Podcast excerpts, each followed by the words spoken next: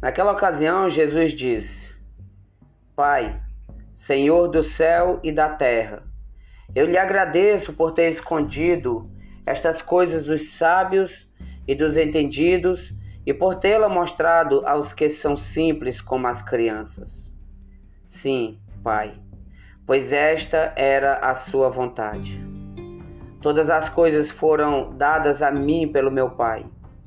Ninguém conhece o Filho a não ser o Pai. E ninguém conhece o Pai a não ser o Filho e aquele a quem o Filho o quiser revelar. Venham a mim todos vocês que estão cansados ou sobrecarregados, e eu lhes darei descanso. Aceitem o meu ensino e aprendam de mim, pois eu sou paciente e tenho espírito humilde.